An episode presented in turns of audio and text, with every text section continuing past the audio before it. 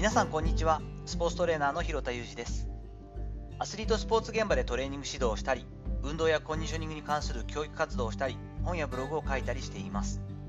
本日はスポーツを活かせスポーツに頼るなといった結論にしたいんですが子供がスポーツを楽しむために大人ができることというお話をしていこうと思っています。一度前回やったんですが Twitter で、えー、比較的反応いただいたつぶやきを改めて紹介してそれを深掘りするというちょっとシリーズをやろうと思っているんですがちょうどですねやはりタイミング的にも北京オリンピックの女子フィギュアスケートの一連の問題に関してやはり思うところが多い方もいますし実際に見てモヤモヤとした気持ちを抱えている方もいるかなということでですねちょうどそのテーマにも合致するかなということでまず自分のつぶやきからちょっとご紹介させていただきたいんですが140文字なんでまあ短いんですが何度でもお願いします。子どもたちがスポーツを楽しめるかどうかはどれだけ大人が余白を作れるかです。悩んだら手を出さない。口を挟まない。でも目を離さない。がベストです。というテーマというかですね内容で Twitter で書かせていただいたことがあります。1年ほど前のつぶやきだと思うんですけれども一応概要欄にリンクも貼っておきます。でそれを考えた時に切ないのは今回の一連のフィギュアスケートの騒動ですよね。やはりドーピングの問題。これに関してはちょっとこう個人の問題というよりは国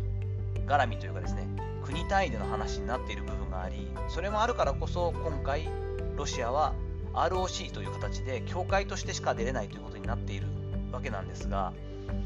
実際に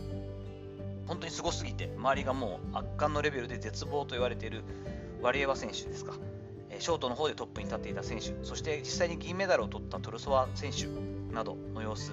も実際のフリーの方で演技を見ました。追い込まれているように見えるワリエワ選手の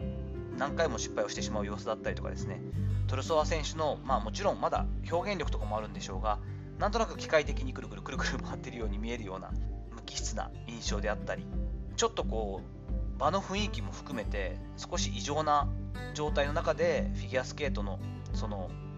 パフォーマンスがやらなければいけない結果になってしまったことは他国の代表選手にとっても不幸だったかなと思います。その中でもね、日本の坂本選手の伸びやかなスケーティングだったり、やはりこう表現力っていうんですかね、あフィギュアスケートってまあ得点競技だけど、結局どんだけいっぱい回れるかとか、その加点とかだけじゃなくて、やっぱストーリーだったり、つなぎだったり、やっぱこう美しい競技なんだなというのを改めて感じさせてもらって、そこが救いだったんですが、やはりワリエワ選手の順位によっては表彰台ももちろんあの要するにあの授与式もないよなんていう異常な状況だったりもして誰も得してないよなと本人たちも傷ついているし周りの選手たちもそう。それでいながらね、まあ、これは切り取り方もあるんでしょうしお国柄もあるんですけれども実際に競技を終えた後のねコーチの叱責の様子とかね私に説明してっていうのはねコーチングとしてはもう本当に、まあ、愚の愚という禁句というか禁じ手に近いんじゃないかなという感じはしていたんですが私がね一番初めに冒頭で紹介させていただいた手を出さない口を挟まないでも目を離さないって難しいことなんですけれどもまあ悩む前というか本人たちが求める前に口を挟み手を出しという状況であったり何か結果がそこはなかった時というかやはりこう寄り添っていてほしい時に目を離すというかこう距離を置いてしまう冷ややかになってしまうというような文化っていうのはやはりこう悲しいしなんとなく世界的なきれい事としてはスポーツを介して交友を深めていったりその国家間の問題をやっぱりこうクリアにしていこうよというところがあるはずのオリンピックでそういった状況になってしまうというのは本当に残念ですよね。問題の大きさはあれどですね日本国内でもやはりスポーツによって悲しい思いをしてしまったりスポーツが利用されてしまったり政治になってしまったりする部分はあるんですけれどもよく選手レベルには伝えるのは自分が得意なとか好きなスポーツを生かそうとスポーツを生かせよ生かせよと。でもスポーツに頼るなよということも同時に伝えます。この「お」と「に」っていうこの助詞はすごい大事だと思っていてスポーツに依存することはやはり難しいというかやめた方がよくてそこだけになってしまうのはリスクとしてもありますしうんと本来のスポーツの意図と外れてしまうのででもスポーツをね生かしていく。自分の得意なものだったりとか好きなことっていうのをどんどんどんどん生かしていくってことはもちろん必要だしとてもいいことなんですけれどもこのバランスをとっていくってことは非常に大事だしオリンピックのような大舞台になった時にこういった部分っていうのは余計クローズアップされるものですか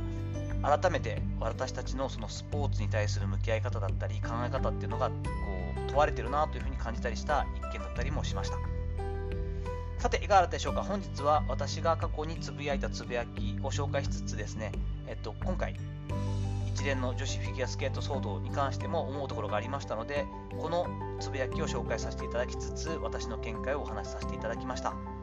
本日の話のご意見ご感想などあればレター機能を使ったりコメント欄にお願いいたします。いいねフォローも引き続きお待ちしております。本日も最後までお聴きいただきありがとうございました。この後も充実した時間をお過ごしください。それではまたお会いしましょう。広田裕二でした。